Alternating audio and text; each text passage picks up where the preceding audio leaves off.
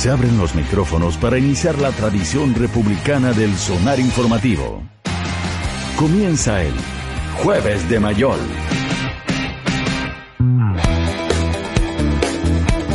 Estamos al aire. eh, ahora sí, acá en Sonar ¿Terminamos, Informativo. Estamos sacando algunas imágenes para compartirlas en las redes sociales. A eso, eso explica el silencio. Pero continuamos con Ignacio Pérez Tuesta, pero también Alberto Mayol. ¿Cómo están? La ¿Cómo tradición tal? Buenos días. ¿Cómo está, ¿Todo don bien? Alberto? Muy bien, muy bien. Oiga, Sí. eh, para seguir con deporte unos minutitos, ayer se jugó la primera, eh, el primer partido de día de la primera parte de la liguilla por el ascenso. En Valparaíso, triunfazo Santiago Wander, 2 a 1. Eh, Partidazo, aparte. Ante que un- Hizo que varios partidos de la primera edición chilena parecieran un bodrio. Lo comenté ayer. De, de hecho, de hecho lo comenté un partido entre dos equipos que, eh, que hicieron una muy buena campaña, Wander el último tramo del, del torneo. Eh, Bueno, Wander viene ganando así el 95% de los partidos. ha tenido un rendimiento con Miguel Ramírez increíble y eh, muchos partidos ganados en los últimos cinco minutos y bueno, y ayer nuevamente se repitió lo mismo. Eh, partió ganando, le empata a Valdivia con un penal, muy buen equipo, muy bien dirigido por Jorge Aravena y al minuto 90 Enzo Gutiérrez, que eh, Sí. gran gran jugador, gran delantero, eh, hizo el 2 a 1 que eh, deja a Wander un poquito respirando un poco más tranquilo para la vuelta, pero de todas maneras hay que aclarar que no hay goles de visita. No, no, no tiene Claro, una o sea bonificación que- de gol de visita, es diferencia simple. Claro. Al viejo Eh, estilo. Así es que si, por ejemplo, gana Valdivia en la vuelta, que es el domingo a las dos y media en Valdivia, si gana por una diferencia de un gol, hay penales. Y se define a penales todas las llaves. tranquilos no están. Ta- Claro, es un bueno que obviamente también sirve para lo psicológico y todo. Y el domingo en Valdivia puede haber una lluvia importante, así que están medio preocupados Ah. también porque en, ahí en el parque municipal en Valdivia puede haber un eh, diluvio universal para el partido de vuelta. Y en la otra llave... Ya no llueve en el sur. Ya no- y, y en la otra, nubla, o sea, A ver. y en la otra llave, No, Santiago Morning ya. jugada, jugó de local ante Cobresal en la Pintana, Cobresal le hizo 4-1. Como visita anoche en la Pintana, lo que obviamente para Cobresal ya es un paso gigantesco. Sí, definen, ya está, claro. definen el domingo en El Salvador. Bueno. Los que ganen de estas dos llaves, de ¿Cuándo estas el partido? llaves, ¿A qué hora el domingo el partido?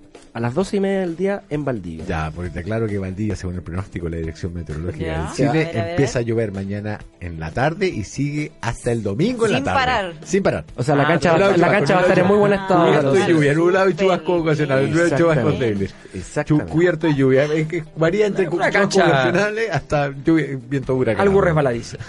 Así que el que, te gane, quiero ver. el que gane de estas dos llaves eh, se enfrentan de nuevo en una llave y el que gane de esa próxima llave enfrenta a Cobreloa. Oh, Así que el camino para el segundo ascenso falta Uh, falta harto todavía, pero está Hay. Fueron muy buenos los partidos ayer de la definición de la primera B, así que muy bien por, eh, Fantástico. por los equipos. Eh, cortito antes, ¿qué le parece la nómina? ¿De- ¿Qué le parece lo de Esteban Paredes? llamativo, digamos, llamativo, porque claramente nunca ha sido muy del gusto de los técnicos así de selección, porque no es un jugador que tenga despegue físico, porque ya tiene bastantes años, digamos, como que casi tiene mi edad, digamos, y, y la verdad es que el y la verdad es que es llamativo que ahora que está pasando un momento que es medio bajo y, y con y con un poquito de sobrepeso incluso eh, lo hayan lo hayan llamado, pero bueno, ¿Quién es uno para culparlo es por como, eso? oiga? es como un homenaje, digamos, no sé. Me parece Claro. que es más como. Claro. No creo que esté pensando en el próximo eliminatoria mundial ni nada por el estilo. Sí, lo raro como decíamos que era un partido amistoso, entonces como raro. Es- Lo va a probar un partido amistoso y no lo va a usar después. Bueno, no, claro, no, es muy, muy raro, muy raro. Pero bueno, cosas extrañas cosas que tiene- pasan, negociaciones, bueno, en fin. Vamos a ver eh, qué pasa. Así que, dicho esto, estimados señores, ¿los dejo o sigo? Siga, siga, ¿Quieren siga, que siga, siga, ¿O siga. quieren que siga? Oye, yo quiero, yo quiero decir algo sobre lo que ha pasado con, con el aeropuerto.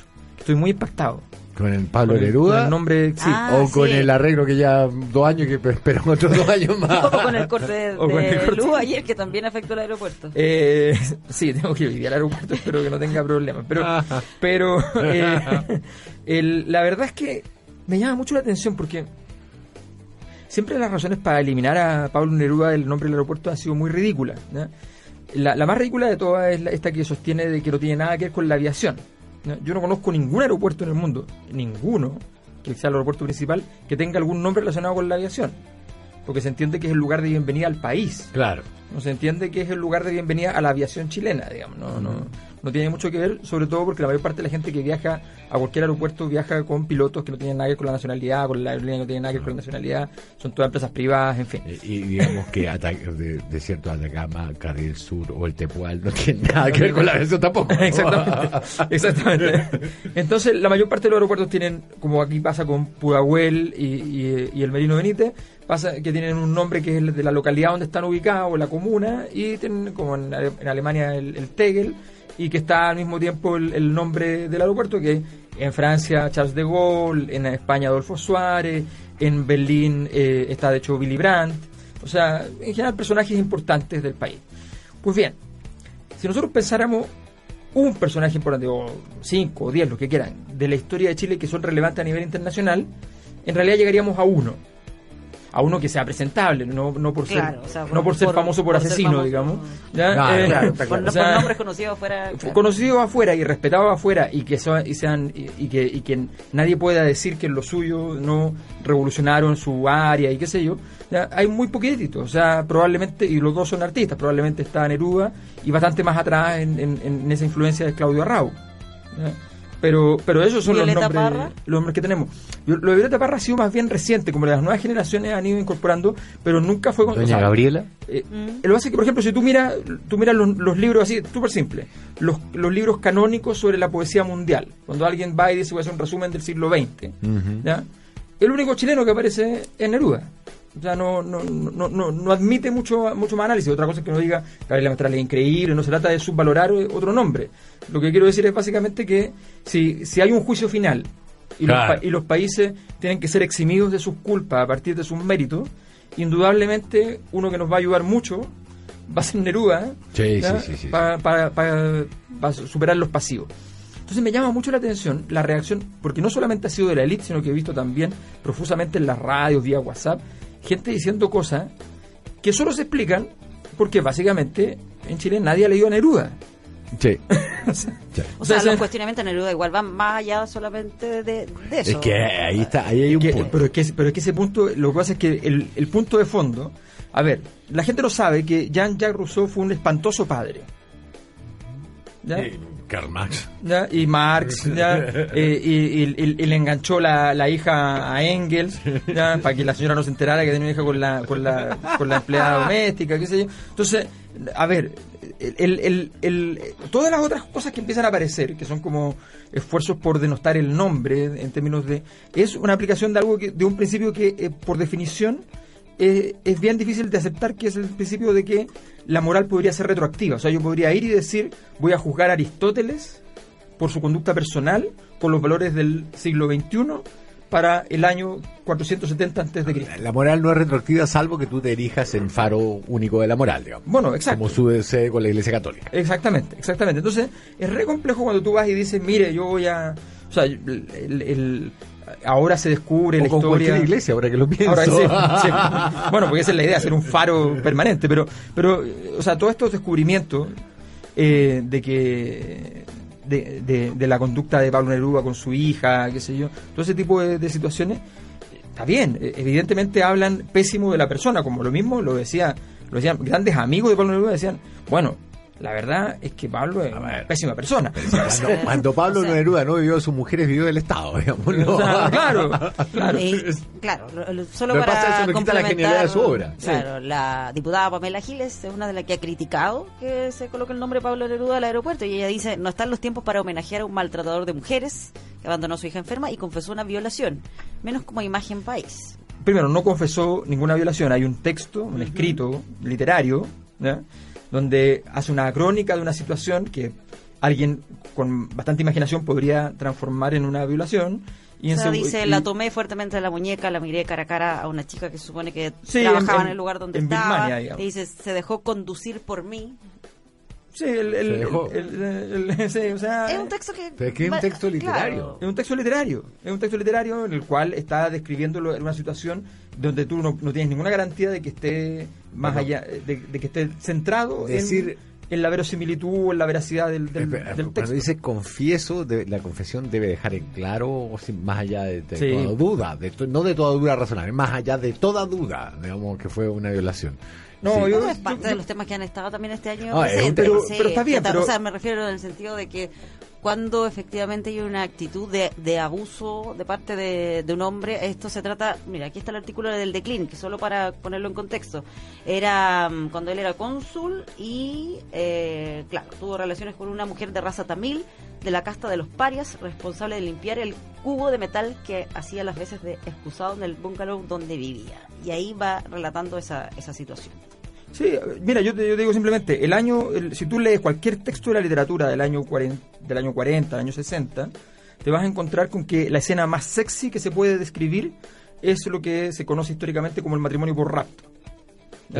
O sea, un hombre que agarra a una mujer y sin preguntarle, asumiendo el deseo de ella, ¿ya? se la lleva y mientras ella no, eh, no, no exija que eso no acontezca, se entiende que ha admitido. No, cuando, cuando eso, cuando no se ocurría, literalmente ardía Troya. Exactamente, exactamente. que fue lo que ocurrió en Troya según la leyenda. Exactamente, exactamente. Entonces lo que lo que se entiende de, de- de esta situación, lo que se entiende de esta situación es que, eh, eh, o sea, si uno mira el contexto justamente del- de, de la idea de entender qué es lo que qué es lo que pasaba, se consideraba que esa escena era particularmente sexy. Ustedes van a mirar la, la- la- gra- grandes obras de literatura de esa época, van a encontrarse con escenas de este tipo. Pero yo creo que solo para, Sí. insisto, el tema del consentimiento, si acaso la, la mujer al no decir nada está o no eh, consintiendo, es algo también del presente. Recordemos lo que pasó en España con este grupo de la Sí, manada, la eso. resolución judicial es algo actual, no es algo solamente del... Bueno, pero está bien, pero eso tiene pero nuevamente eh, vamos a vamos a entonces a juzgar con la moral de hoy todas las conductas de ayer y con ello vamos a decir entonces que todos los grandes nombres de la historia ¿ya? que nos han conducido por esa moral son entonces inmorales y por tanto merecemos cambiarle el nombre a las calles, cambiarle esto, cambiarle lo otro y, y, en fin, o sea, a ver, entendamos una cosa. Tenemos a uno de los 100 más grandes poetas de la historia en Chile. Y ese tipo no tiene un nombre de una avenida. Es ¿no? que yo, yo no tiene un no- Que para mí tenemos- eso es más grave, yo creo. que- bueno, Eso pero es que, a ver, tenemos una avenida que se llama Presidente Kennedy. Sí. La avenida más O sea, grande se perdón, llama Pre- Presidente perdón, perdón. Kennedy. Tenemos una avenida que se llama Providencia. Una avenida que se llama- diablos es Providencia? La divina Providencia. La divina La, Providencia. de Provi- Tenemos la divina Providencia. Providencia es la que le da el aire, que es la sustancia que alimenta a los pobres. Providencia y Nueva Providencia. Y Nueva Providencia. Como para que te quede claro que está la providencia. O sea, pero es que este país ni siquiera tiene la casa de Neruda, no existe la Y, casa de y durante Neruda. muchos años, Eh, hasta hace muy poquitito, Nueva Providencia se llamaba 11 de septiembre. Exacto. Entonces, cuando uno, claro, cuando uno dice, a ver, aquí estamos hablando simplemente de que de que el aeropuerto, que la última vez que se rechazó fue porque consideraron que era muy caro cambiar el letrero, ¿ya? entonces, porque la última vez que se- eso se ha rechazado varias veces, digamos. Yo le digo solamente una cosa, cuando ustedes llegan al aeropuerto de Barajas, en Madrid, ¿ya? El primer, la primera bienvenida política del aeropuerto de Barajas en Madrid, ¿ya? es que ustedes llegan, salen de, de, de la, de la sala de Es que el embarque. avión se demora 30 minutos en aterrizar y llegar a Además- las dos estacionamientos. Esa es la Además- primera bienvenida política. esa es la primera. Pero cuando ustedes aterrizan y ya se bajan, empiezan a caminar y llegan a un muro grande, muy bonito, muy, muy bien pintado, qué sé yo, que dice eh, un poema de, de Neruda. La bienvenida a Madrid la da Neruda. Porque ellos están muy orgullosos de que Neruda eh, haya vivido muchísimos años, los años de la República fundamentalmente, eh, en España. ¿No? Entonces, nosotros, ¿no? que, que es donde Neruda No nació, no decimos, referencia. no, es que, es que no, no se puede. Yo, la verdad es que el, el- me parece que hay una discusión, una, una, forma, una forma de plantear la discusión, me parece que la discusión sobre cómo se llama el aeropuerto tiene alguna importancia, pero la forma de plantear la discusión Sí, sí, un poquitito me, me, me parece que, que, que, que es ridícula. O sea, no, es que tiene que ser. La gente de derecha dice no, es que tiene que tener el nombre de alguien de la aviación. Es como pensar que la Alameda tiene lo la. cual, es- lo cual es muy divertido porque lleva el nombre de un eh, de- del fundador de la nación chilena que era socialista. Que era socialista. Apoyó a Allende. No, pero además- Es maravilloso. No, y además, pero además una cosa muy loca. O sea, el, el- eh, es como pensar que cuando tú vas a ser la avenida principal de un país, tiene que llevar el nombre del que fundó la construcción civil en Chile. No. O sea, ese es el equivalente. Entonces es una locura total. Y, y si, Pero te- te- y, y por izquierda te Jorge Chávez, Silvio Petirosi, Cesario Berizo, Juan Pistarini. todos nombres de aeropuertos que honran. Sí, pues. mili- eh, Heathrow en ¿ah? Heathrow en Londres. Heathrow, no tengo idea. Eh, me parece que es el nombre de la, de la localidad de donde la está el aeropuerto. Sí. Y Gatwich Es como también. decir aeropuerto Gatwich, de los dos mayores aeropuertos de Londres. Heathrow y, Sí. y Gatwich, tienen nombre de la localidad, que es Y Pudahuel no se complican con Ya. estar colocándole el nombre de nada. No, pero el tema, el tema de más allá del nombre, Es que que- tú, tú entras a Chile al aeropuerto y no te da ningún indicio que estás en Chile, puede ser el Primero, aeropuerto de cualquier ¿quién país. era el, pero es que lo que pasa es que le cambiaron si, si esto tiene que ver con estas costumbres de la rancia Liz, de ponerle nombres a cosas sin explicar ni por qué. ¿Qui- ¿Quién sabe? ¿Cuántos jóvenes saben quién era el Comodoro Arturo Merino? No, claro. ¿Qué hizo por Chile? Porque de verdad en un país como Chile la aviación ha sido fundamental y, Sí, pues. y tú puedes medir la, no solo la escala de conectividad sino de desarrollo a partir de la creación de una aviación civil y militar en. Chile pero nadie lo sabe. Pudahuel todos sabemos que es el barrio. Y eh, la, la, esta, a, a mí de verdad, mm, yo soy de la teoría que el Comodoro Merino, Arturo Merino, que de partida habría que achicarle el nombre. ¿Cómo era? Ah, pues era Comodoro Arturo Merino. ¿no? Arturo Merino y listo. Claro. O Merino para que no lo confundan con otro Merino mejor. y, y después, Pablo Neruda merece algo grande en Chile. Lo merece porque lo merece todo el mundo, digamos. Eh, Siendo que no soy particularmente fanático de él, me gustan un par de cosas, pero no soy particularmente fanático. Pero el tipo, la, importancia que tiene es innegable. No, es que mira, yo, a mí me, yo, yo hago la suma. O sea, yo hago la suma de, lo, de como país de lo que pasa. Yo me acuerdo hace unos, qué sé yo, 15 años, ¿ya? En, en la Universidad de Chile echaron a Nicanor Parra, de la Facultad de Ingeniería. Obvio, si ¿Ya? no es ingeniero. Entonces, lo echaron, no, porque, porque él hacía clases de ingeniería. de hecho. Sí. Entonces, eh, de física, qué sé yo, entonces lo, lo echaron. Porque estaba haciendo muy pocos ramos. ¿ya? No era Y rentable. a- poco tiempo después se ganó el Cervantes. sí, claro. ¿ya? Me acuerdo. Eh, entonces, y además porque el- en realidad el decano estaba muy molesto porque le habían mandado una alzábana, que era la forma que uno tenía que llevar un papelito gigante, una cosa espantosa, para la evaluación docente, y él le había devuelto ¿ya? artefactos en el papelito. Ese papelito, eh, lo que tendría que haber hecho el decano era haberlo enmarcado, Enmarcado. y haberlo puesto, y llamar al rector y decirle pongámoslo en casa central, Obvio. ¿ya? Pero lo que hizo el decano fue enfurecerse. Lo arrugó y lo tiró a la basura y se lo mandó de no sé dónde está. Ojalá sea sea posible obtenerlo vía transparencia, ¿ya? porque me encantaría que se, se, se usara como, o sea, sería una obra mundial. Claro. ¿ya? Evidente. Pero resulta que el tipo no solamente eso, sino que además estaba picado y lo echó. ¿Quién era el decano? El señor Víctor Pérez, que fue, fue después el ¿En serio? ¡Qué ojito! Entonces, entonces yo digo, cuando uno ve Háblame de tacto. Cuando uno ve la suma de estos factores, ¿por qué no? Porque si fuera un evento, un hito, si fuera... eh, recordemos el famoso WhatsApp que anduvo circulando de una niña... ¿El tuyo? Ah, no, los No, ah, no, no, no, no, no, no. Chan. Que dijiste- No, una Chan, niña, una niña de, de, de- de familia bien en Chile que, que, sube, que distribuyó un WhatsApp que con la mamá, que ella, la niña va y está, está, está conversando con la mamá y la graba porque le da risa, entonces le dice, la mamá entra y dice, ¿por qué tienes ahí un póster de Neruda? ¿Cómo se te ocurre? Pero mamá, si a mí me gusta Neruda, es un comunista y qué sé yo, pero a mí qué me importa que sea comunista, sí, pero mamá, si yo soy de derecha, le empieza a decir, y la otra le dice, no, ¿cómo se te ocurre? Es una cuestión pavorosa ¿ya? y divertida, porque la verdad es que lo- la- la- el nivel de argumentación de la mamá era muy discreto. No, Entonces- no, no. Te recuerdo que acá hubo fiscales que enjuiciaron gente por tener póster de, Bueno, de, sí. de, de Guns N' Roses. y los acusaron de poner bombas. po. Sí, pues, sí, pues, sí, pues. Tenemos que ir a la pausa, así que después seguimos. Vamos a la con- pausa ya. Ya. Con el póngale nombre. Actualidad con punto de vista. Una pausa y ya volvemos con Rafael Cavada y Patricia Venegas al sonar informativo del 105.3 FM. Estamos de regreso. Aeropuerto de Quevedo, poesía. hemos llegado al acuerdo. ¿Sabes que yo tengo el nombre? Yo tengo el Bueno, nombre. El único bueno, problema es que no es chileno, pero Antoine de Ah, Saint-Exupéry cumple con las dos. Antoine Con las. ¿Y cuál sería el nombre? Antoine de Saint-Exupéry Sí, cumple ah, con, con, el con la- piloto con el- y sí. escritor, que a mí particularmente me encanta, digamos, el o Aeropuerto del Principito sonaría muy feo. No, sí, sí, sí, Eh, sí, y sí. que ah, tiene el problema que no es chileno, pero, Pero, o sea, era no, la pero no es malo, ¿ah? No es malo. Yo ahí accedo, pero me Te- parece... Tendríamos más franceses. Ah, no, ahí sí, Cancillería. Y sí nos llega financiamiento. Antoine, y- perdiste, Cancillería se opone. Y, no- y nos mandan a Palma Salamanca. Hagamos un par de menciones. Hagamos un par de menciones. Ponte un separador. Estamos de regreso en este sonar informativo. Tengo que saberlo yo, tengo que saber yo de qué vamos a hablar. No, pero, pero podemos hacer un, podemos hacer un, un- un mix, digamos.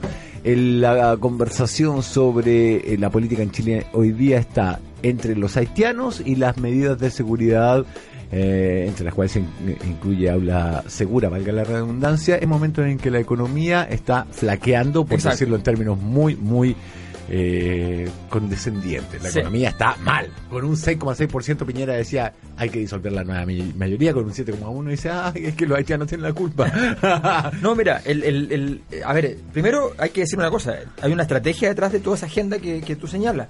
O sea, si estamos hablando de los haitianos y estamos hablando del tema de aula segura, es fundamentalmente porque lo que quiere Piñera es evitar que se, que, que se intensifique la discusión sobre las reformas. claro. Sea, no quiere que le pase lo que pasó a Michelle Bachelet cuando puso la reforma sobre la mesa. El pic que marcó eso, yo lo tengo medido además, el pic que mandó eso no tiene, no tiene punto de comparación. Porque además sabe que el flanco que tiene abierto es por los dos lados, que es lo peor que le puede pasar a un gobierno cuando tiene flanco por derecha y flanco por izquierda. Ya, flanco por izquierda por aula segura y por derecho por la economía. Y por, por derecha por, la- Lo- por el lo- empresariado. Los empresarios está- están diciendo ya, po. Ya, pues, y, y tiempos mejores, será para nosotros. Por algo te pusimos ahí. Entonces, entonces él está complicado con eso y por eso ha sido muy astuto y muy hábil en mantener la agenda ocupada y naturalmente la, en ese sentido la, la, la, la centroizquierda cayó redondita creyendo que por cambiarle un proyecto a aula segura ¿ya? ganaba algo cuando se que lo que pasó es que sigue el debate y por tanto puede ir tapando la discusión relevante desde el punto de vista de la gran política. Ahora cayó redondita, pero fue la mejor opción de todas. No, la opción- oponerse, pero, pero podían rechazar la idea de legislar. pero eso los hubiera hubiera extendido el debate eh, un mes y, y la oposición queda en bloque como la eh, Pero mira, sí, es cierto, pero lo que pasa es que tú no... como la obstruccionista. cuando tú no tienes la capacidad de, de, de, de- de establecer, de, relacionarte culturalmente con la sociedad, de, establecer valores y qué sé yo, que, que a la gente le llamen la atención, naturalmente, entonces todas las soluciones son malas. ya. O sea, Sí. o sea, el problema es que tú no, no has sido capaz de decir, mire, una cosa tan simple, si el tema de habla segura eh, es súper sencillo, no hay ningún experto en educación, ni de derecha ni de izquierda, que la apoye.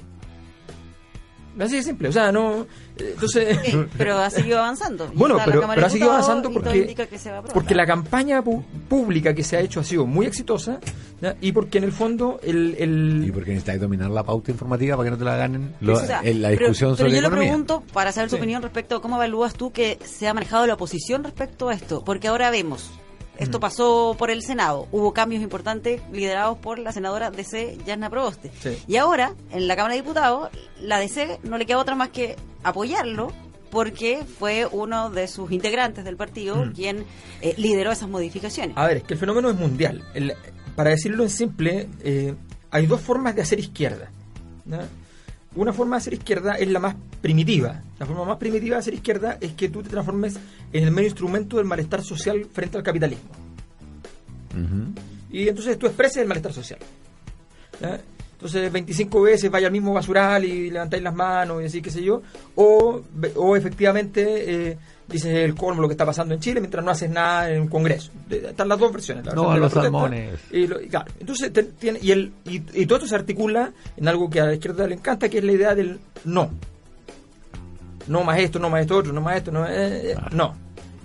Entonces, y eso, la otra forma de, de hacer izquierda, que es mucho más compleja, es tener un proyecto. Es De- ir, es ir a la reunión de accionistas de la salmonera y decir, ¿por qué en Chile hacen cosas que, que acá no hacen? Que lo hizo Alex Muñoz en su momento, acuérdate. Exactamente. Desde que cayó el muro, la izquierda se quedó sin proyecto. Y frente a, ese- a esa situación hubo una, un repliegue y dijeron, a ver, pero un momento. Lo socialdemocracia ¿ya? tiene los valores de la igualdad bastante bien, y somos buena onda, no somos gente mala, ¿ya? Somos todos y por tanto vamos a ganar probablemente todas las elecciones porque vamos a aceptar varios elementos del liberalismo. La gente más liberal se va a sentir cómoda con nosotros y vamos a gobernar eternamente. Esto se dijo tal cual por eh, importantes expertos internacionales. ¿ya? No solo se dijo en Chile. Bueno, y resultó que además en Chile aquí funcionaba porque efectivamente ganaba la consultación y ganaba la consultación, pasaba susto, pero ganaba la consultación y qué sé yo. De repente ganó Piñera, pero todos dijeron, ya, pero ganó Piñera así como porque fue el que votó que no. ¿Ya? Y, y después vuelve la... Pero el tiempo pasa, ¿ya? Y resulta que hay un momento en el, en el, en el que efectivamente las cosas empiezan a articularse. La, hoy día, el liberalismo entró en crisis el liberalismo político y económico, Sí. Ambas formas de liberalismo, y la respuesta al liberalismo de hoy día es la ultraderecha. Esa es la verdad. Esa es la forma de respuesta. Que, eh, ojo, perdona que te Sí, interrumpa, sí, pero, pero esto se dio a principios del siglo pasado en Europa. Tal el cual. liberalismo entró en crisis y surgió el nazismo y el fascismo. Tal cual, porque la izquierda no, supo- no supo ocupar el vacío de la ausencia de un proyecto que estaba que, que venía como el proyecto liberal. Ujú. Entonces la crisis del 29 termina en el nacionalsocialismo y la crisis del 2008 está terminando en la ultraderecha, que lo que yo llamo el nacionalliberalismo, ¿ya? que es una forma nueva de liberalismo económico, solo que implantado a partir de valores eh, nacionalistas. Entonces, Slash populista. y, y, por supuesto populista, reivindicadamente populista. Bueno, en ese contexto, en ese contexto es que a mí me parece que el eh, de hecho esto para Chile es curioso, porque en el caso chileno, que es el que, es el que fundó esta idea, porque además eh, somos los inspiradores de este gran experimento, es interesante porque Chile pasó por un primer experimento eh, muy importante, incluso quizá el, el- el experimento de la DC, de una tercera vía en los 60, probablemente Chile fue el país más importante de esa experimentación de una tercera vía demócrata cristiana. Luego vino el experimento inédito de un socialismo eh, por vía democrática. Claro. Y luego vino este experimento ¿ya? de la fusión de autoritarismo político y liberalismo económico, ¿ya? incluso en democracia formal. Claro. Una cosa O sea, lo que inaugura Pinochet y que mantiene la y lo concertación. que, claro, que, que es el- la síntesis guzmaniana. Bueno, todos estos son experimentos y este último ha sido exitoso, es verdad. Y ha sido exportable, se está exportando y está funcionando. Entonces, está funcionando para los que lo usan, Con, digamos. con memole. O sea, claro, sí. para los que les Claro, sirve, claro, digamos. claro. Entonces, eh, entonces, este proyecto está funcionando. Está Para los grupos económicos dueños de FP está funcionando. y hoy día está haciendo época. Y hoy día está haciendo época. Entonces, es bien, es bien potente darse cuenta de que este experimento va en ese camino. Ahora, irónicamente en Chile, el, el nivel de, de- de- ni siquiera se, se asoma, porque todo esto en el mundo es está basado en una protesta contra el sistema financiero.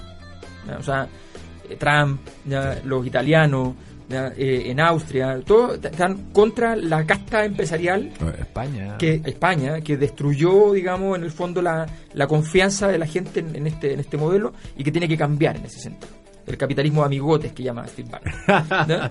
se acaba eso se, se está se está dando de, de atacar aquello pero en Chile no porque incluso Cast que es el que representa aquello en realidad él sigue siendo igual de neoliberal Sí. de repente su movimiento anda por ahí diciendo que hay que consumir column y cosas así, pero es como la única, no se va a meter contra la AFP, digamos, no, No, no, pero, pero, pero además la crítica es puntual y no general, digamos. Exacto. O sea, si, si él hace una crítica es a un sector de la empresa que... Exacto. No se atreve a que- no, no a va en contra, no, o sea, no va en contra de las FP. O Claro. sea, si hoy día en Chile tú quisieras hacer una crítica al neoliberalismo imperante, el único blanco posible es el tremendo foco de poder económico político en que se ha convertido un eh, grupo de privados que maneja 200 mil millones de dólares.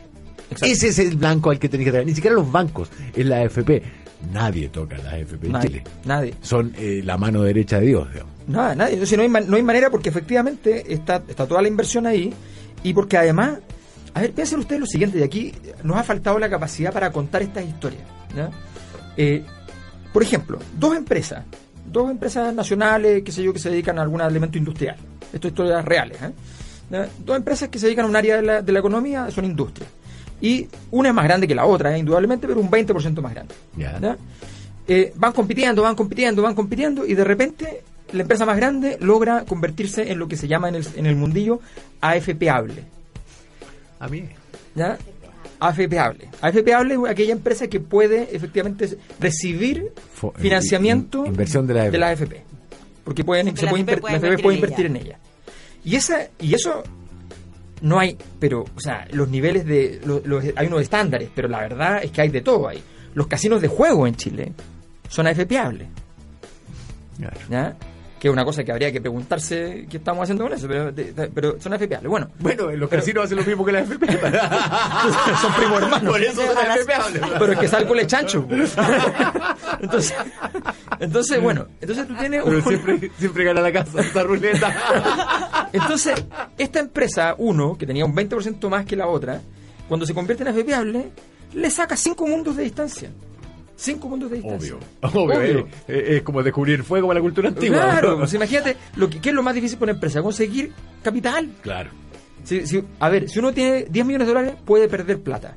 Si uno tiene 100 millones de dólares, no va a perder plata en ese negocio. La probabilidad de perder con 100 millones de dólares de inversión es casi cero. ¿Ya? Entonces, Tenés que ser un genio y- para perder plata. Exacto. Y, si tenías un millón de dólares, la, la probabilidad de que tú pierdas plata es muy alta. O sea, con un millón de dólares de inversión, que, que qué sé yo, te, te tienes un, un- una, te ganas el loto y tú haces un gran negocio, la probabilidad de que ese negocio no funcione es bastante elevada. Porque partió de cero y tú tenías... Entonces, entonces eh, cambia radicalmente. El, eh, esa, esa situación significa que la, que la AFP va a garantizar, porque ya es socia de esa empresa. Entonces las empresas van y le dicen, oye, tenemos que hacer aumento de capital, porque si no, no, bueno, nos van a pasar no sé qué. Aumento de capital, póngale dos mil millones de dólares encima de la mesa. Dos mil millones de dólares en efectivo. En efectivo, es plata así efectiva, cero, Claro, cero riesgo. claro. Es fantástico, sí, es una cosa formidable. Ya, pero, pero el, el punto está, volvamos a, a aquello, en Chile eh, la crítica que se ha hecho desde este mundo post-liberal, derechista, populista, el, eh, que encarnado en Cast, tiene la particularidad de que no, no busca no este blanco. eso, no, no, no, no hace lo que Trump hace, lo que hace Trump, lo que hace Trump, lo que tiene interesante Trump es que es un choque entre la burguesía nacional y la burguesía transnacional. Claro, sí. ¿no? Sí. Esa es la gracia de, de Trump. Y es un choque con baja probabilidad de éxito que él logra ser exitoso Claro. a partir de valores nacionalistas y qué sé yo. Eh, Bolsonaro no va por esa vía. Bolsonaro es más chileno. Es más chileno. Es más chileno, es más chileno. Lo que, claro, porque... el- hasta, hasta que los milicos le pararon el carro. en- bueno, exacto. Porque milico se le dice a los militares en Brasil. Sí. Porque le dijeron, a ver, A ¿cómo ver, a que ver. vaya a tocar Petrobras? ¿De dónde sacamos la plata nosotros los Y tanques? Petrobras había dicho eh, que está- está- estaba Estaba ahí, privatizado. estaba Además ahí. que es la razón por la cual se le entregó apoyo internacional. Claro. Si esa es la razón. Si el botín de Brasil, es que no se pueden imaginar lo que es eso. Son 170 El botín de privatizar las empresas brasileñas.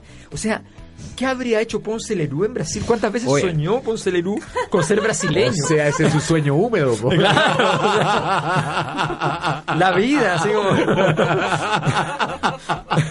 si uno tiene que entender los sueños de. de, de, de una vez una investigación donde le preguntaba qué soñaba la gente. Y según clases sociales. Ya. ¿ya? Y era formidable porque entre otra persona eh, entrevistamos a un señor de la Fuerza Aérea. ¿ya? Que, era, tenía un- que era, no estaba en el alto mando, pero estaba- iba a llegar al alto mando. Digamos, coronel Parrida. Sí. Y, y- y el tipo eh, soñaba que de repente iba caminando por la calle y como que empezaba a ganar energía ¿ya? y se elevaba. Volaba, y volaba sin avión, claro. Soñaba en la noche. Sí. sí, los sueños, sueños, que la gente te contara sus sueños, qué sé yo. ¿Qué otro sueño? O sea, había cosas terribles. La gente más pobre eh, soñaba fundamentalmente con la muerte. Con la muerte y no poder tener una muerte digna. O sea, una, una niña que soñaba que.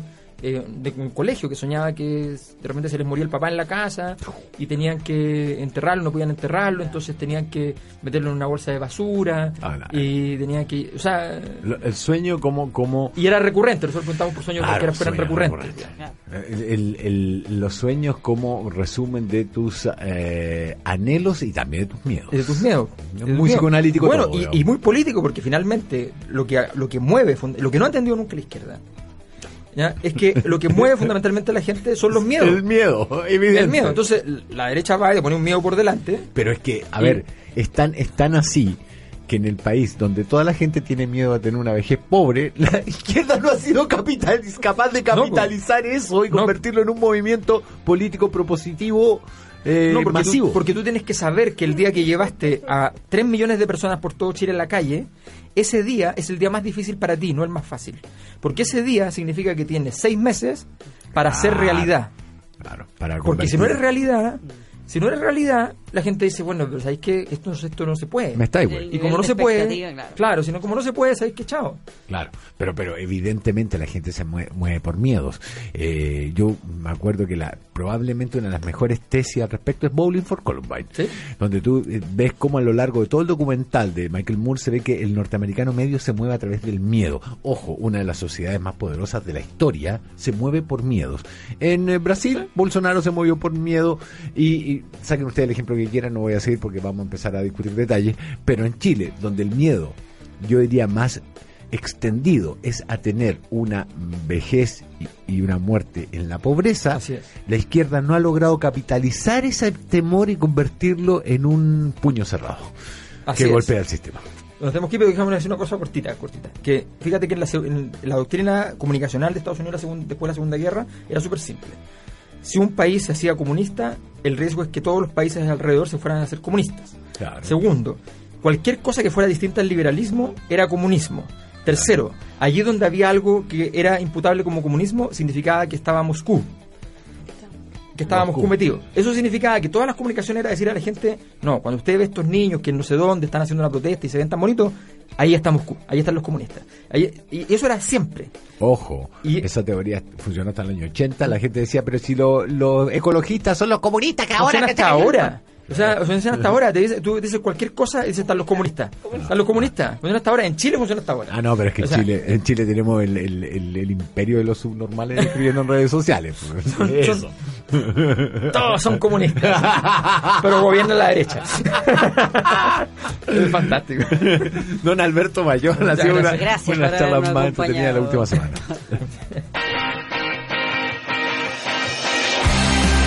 Suena tu alarma informativa. Estás en el sonar informativo del 105.3 FM.